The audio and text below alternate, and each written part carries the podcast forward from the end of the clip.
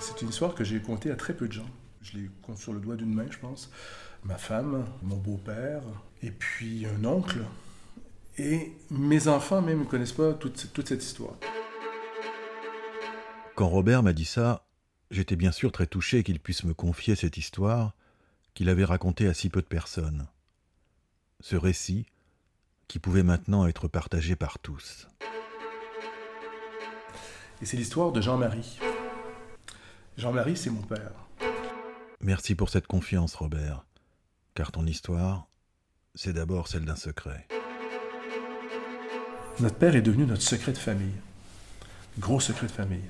Il fallait pas en parler à l'extérieur, de peur de ce que les euh, bien-pensants pouvaient bien penser, des candidatons, évidemment?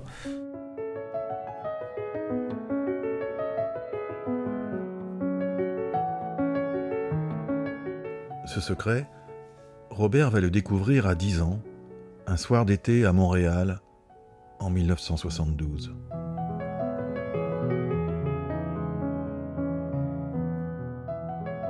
J'étais assis dans les marches de l'escalier à l'extérieur de la maison euh, avec ma mère. il y avait un petit vent frais, on était calme, on n'était que tous les deux.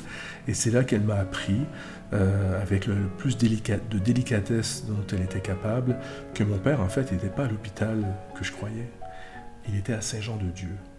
Saint-Jean-de-Dieu, c'est l'asile de fous dont on faisait des blagues à l'école. À la vie, à la mort. À la vie et à la mort. Bonjour. On arrive au troisième épisode de cette troisième saison de À la vie, à la mort. Moi, c'est Éric Lebras et je partage avec vous l'histoire de Jean-Marie, révélée par son fils Robert. Dans le premier épisode, Robert a raconté la troisième mort de Jean-Marie, la mort physique, définitive. Dans le deuxième épisode, on a découvert la deuxième mort de ce père admiré et admirable. La mort sociale, familiale, professionnelle, psychique de Jean-Marie. C'est papa, c'est papa. Une deuxième mort dans les années 70 et l'exil à l'asile.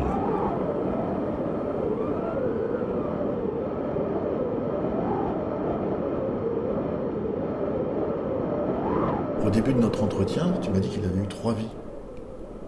Alors, je t'ai plutôt dit qu'il y avait eu trois morts. Euh, trois. Bravo. Elle a dit à la mort. Donc, ton père a eu trois morts, tu m'en as raconté deux. Ah oui, oui, oui, mais attends, attends. mais tu, tu me racontes. Euh, je les raconte à l'envers. À, l'envers, ouais. ouais à ouais. rebrousse-temps. Oui, oui, oui, tout à fait. Parce que c'est comme ça que je l'ai vécu, moi.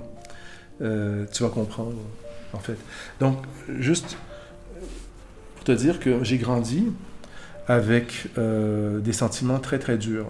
La honte, il fallait pas en parler. La honte que notre père soit à l'hôpital psychiatrique.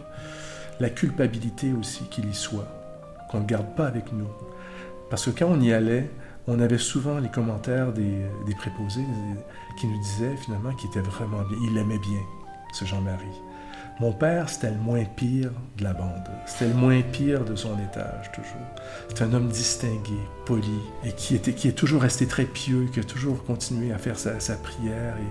Et, et puis, ce qu'il nous disait à chaque fois qu'on allait le chercher pour l'amener à la maison, une journée ou deux, mais pourquoi il faut que je retourne à l'hôpital? J'ai un chez moi.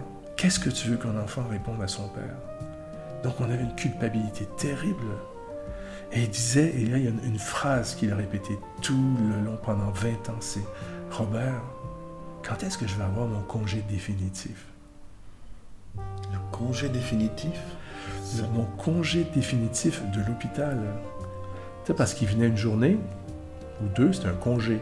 Il venait pour Noël, il venait pour la fête des pères, il venait pour son anniversaire, c'était des congés. Mais il voulait avoir un congé définitif. Et puis même quand il venait à la maison, parfois c'est arrivé que des amis, il y a eu quelques amis plusieurs années plus tard qui l'ont aperçu et qui nous disaient Mais ton père, il n'est pas si pire que ça, ton père. T'imagines Donc on se sentait très coupable de tout ça. Et j'ai grandi aussi dans la peur que ma ressemblance avec lui aille trop loin. Donc, tu t'imagines, euh, quand tu es adolescent, quand tu traverses des périodes de doute, des périodes de spleen, comme ça arrive à tout le monde, ben, j'ai eu peur que, ça que j'étais en train de suivre la voie de mon père. Et ça m'a suivi euh, très longtemps dans ma vie. Euh, Il avait quel âge quand ça lui est arrivé? Il est né en 1924, en 72, donc il avait 48 ans. 48 ans. tu, tu les as passés? Je les ai passés, mais j'ai traversé des épreuves aussi au même âge que lui, qui me, qui me rappelaient un peu, les, les- les choses difficiles qu'il avait traversées. Donc t'imagines, moi, à qui on a répété toute ma vie à quel point je ressemblais à mon père, ou que j'entende que mon père était un peu bizarre. Mais est-ce qu'il était bizarre pour toi? Est-ce que tu, est-ce que avant qu'il ait euh, cette crise, euh, quand tu avais 10 ans, est-ce que c'était un père euh, comme les autres, un père aimant, peut-être un peu surdoué, peut-être qu'il bossait beaucoup, mais Il n'était pas bizarre. Non, non, mon père n'était pas bizarre. C'était un père aimant. J'étais près de lui. euh, J'étais très affectif avec lui. Euh, c'est un homme qui, euh, qui, aimait bien rire. Il faisait du théâtre aussi quand il était plus jeune. Il faisait rire tout le monde. On pouvait blaguer sur lui. Non, il avait une vie qui me semblait normale du haut de mes 10 ans.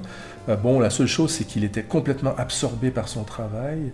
Euh, et ce qui fait qu'il n'était pas nécessairement présent comme on s'imagine les pères de famille aujourd'hui. Mais bon, pas plus que ça.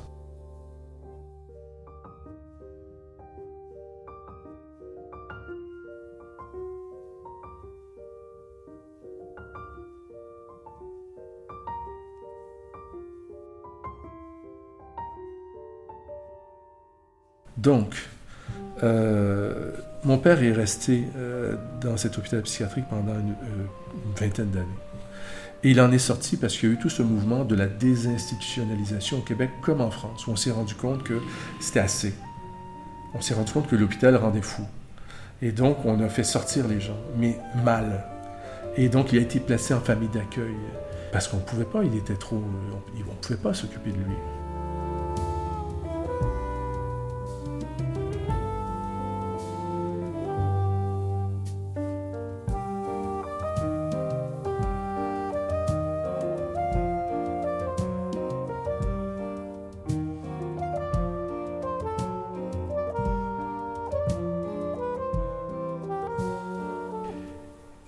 Après son décès, tout à coup, à un certain âge, on se pose des questions sur nos origines.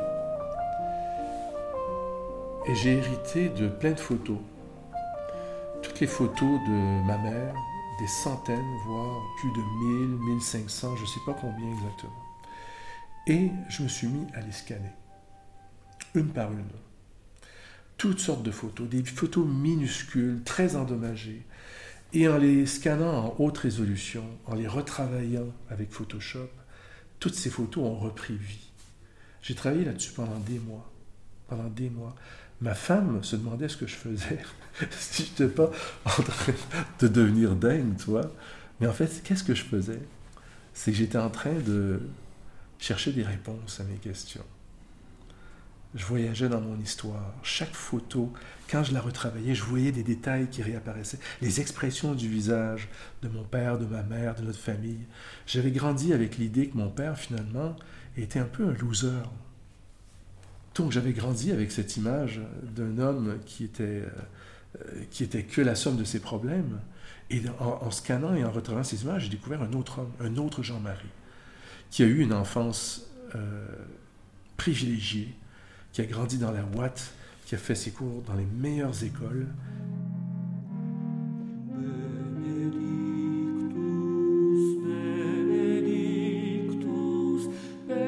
Et qui était formaté pour la réussite sociale. Et à l'époque, la réussite, c'était être médecin, avocat, prêtre.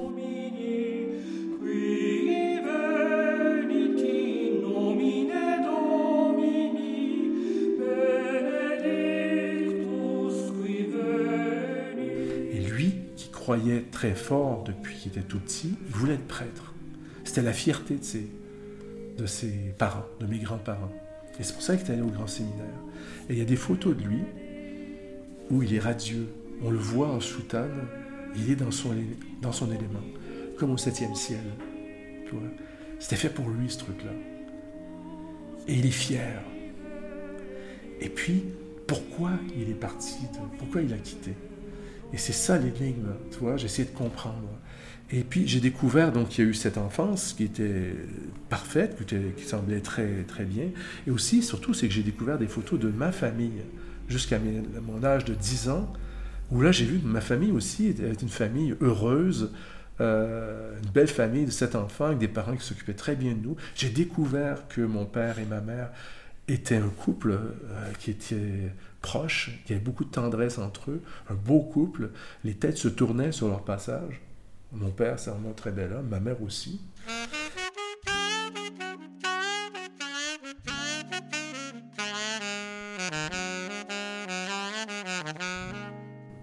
Et donc, j'ai reconstitué tout ça comme un puzzle, en fait. J'ai mis des mois. Ce que je voyais dans ces photos ne correspondait pas à ce qu'on m'avait dit que mon père a toujours été un peu bizarre. Il n'était pas bizarre du tout. Et je me suis rappelé, à un certain moment, d'une chose que mon père m'a dite dans les dernières années de sa vie. Il était dans une famille d'accueil dans l'est de Montréal, dans un quartier un peu glauque, près des raffineries de pétrole de Montréal. Et je l'avais amené manger une frite, une patate frite comme on dit au Québec. On était sur le bord du fleuve Saint-Laurent, juste à côté des, raffineries. Le fleuve très, très pollué à cet endroit, à cette époque. C'est pas terrible comme décor, mais on était là, un avec l'autre, on mangeait des frites. Et puis, il me dit, tu sais pourquoi, Robert, je suis parti du grand séminaire? Et là, il m'a dit une chose que j'ai interprété comme étant un autre de ses lubies ou un truc dit parce qu'il n'était pas, avait pas toute sa tête et que j'ai mise euh, tout est au rencard. J'y ai pu repenser pendant des années et des années. J'ai enfoui dans le fond d'un disque dur de ma mémoire. Et là, tout à coup, en, en, ces photos, ça m'est revenu cette phrase. Il m'a dit, tu sais Robert, pourquoi je suis sorti du grand séminaire Il m'a dit, j'étais attiré par un autre homme.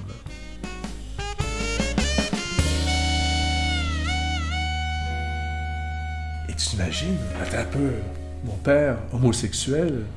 Bien sûr que non. C'est pas possible. C'est pour ça que je me suis dit, mais non, c'est encore un autre truc fou là qui, me dit. Et puis, euh, j'y ai pas repensé. Mais par après, je pense, et je pense toujours que c'est le nœud du truc. Je pense que mon père était au grand séminaire euh, au début de la vingtaine. Il était au sommet de sa santé sexuelle, en fait. Il était vierge, comme plein de jeunes de cet âge-là. Euh, et puis, il s'est peut-être produit quelque chose où son corps a échappé à son contrôle. Et euh, tu t'imagines, dans une famille bourgeoise, il y a peut-être quelqu'un qui a dit Ah oui, on a vu Jean-Marie euh, avec l'autre. Je ne sais pas exactement, et je m'en fous, en fait, c'est pas important. Je ne sais pas ce qui s'est passé. C'est peut-être un truc vraiment anodin. Mais c'est là, je pense, que la décision a été prise de vite le retirer du grand séminaire. Il fallait pas que ça s'ébruite. Il fallait pas que les gens apprennent quelque chose comme ça. Il fallait pas que le, déshonneur rejaillisse sur cette famille bourgeoise. Et ça, ça a été sa première mort, en fait. La première mort de mon père. C'est ça qu'il voulait être. Il voulait être prêtre. Il croyait. Et on l'a forcé à abandonner son rêve. J'ai une photo de lui. Il est à l'hôpital avec sa mère, Rosalma, à côté de lui. Il est alité. Et je pense que c'est en sortant du grand séminaire, il a dû faire un genre de dépression. Et quand il te l'a dit, tu es resté sans voix. Vous avez pu en parler un peu plus que, la- que cet aveu ou... Il m'en a parlé de manière très candide comme ça, mais moi tout de suite, je l'ai mis sur le coup d'une lubie, tu vois. Je dis, bah, c'est encore un autre truc qui sort. Je ne pouvais pas le croire, tu vois, je ne pouvais pas le croire. Et aujourd'hui, je pense pas plus qu'il était euh, homosexuel. Et quand je dis ça, en fait, j'hésite à le dire parce que je veux pas avoir à m'en défendre. Il a eu sept enfants, j'ai jamais eu le début de... Mais c'est pas grave, c'est pas ça, c'est pas ça qui est important. C'est le poids social, le poids de la famille de l'époque qui l'a obligé à mettre euh, le couvercle sur ce qui était le but de sa vie et qui a entraîné tout le reste. Et tout le reste, c'est ce, ce secret euh, qui a traversé les générations. Et ce cadavre dans le placard, en fait, on l'a tous subi indirectement. Il y a un truc, tu sais pas ce que c'est. C'est terrible, tu t'imagines des choses. Le cerveau humain se contente pas du vide. Il faut remplir le vide. Tu te racontes des histoires. Et là, ben, quand tu n'as pas d'explication, les histoires, c'est déroutant. Et moi, le fait d'avoir trouvé ça, ça a été une libération. Parce qu'enfin, j'avais une explication. Mon père était pas fou. Mon père était malade de son entourage, malade de la pression sociale, malade de l'interdiction qui lui a été faite de suivre son rêve.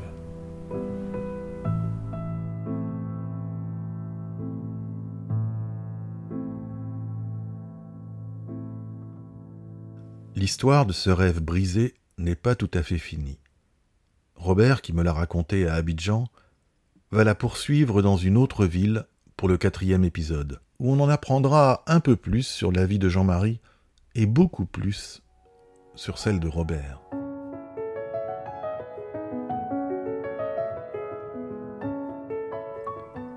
On parlera de la loi du silence, des bienfaits de la parole, des secrets de famille, des photos de famille, de la recherche de la vérité, de l'investigation intime et aussi du fact-checking.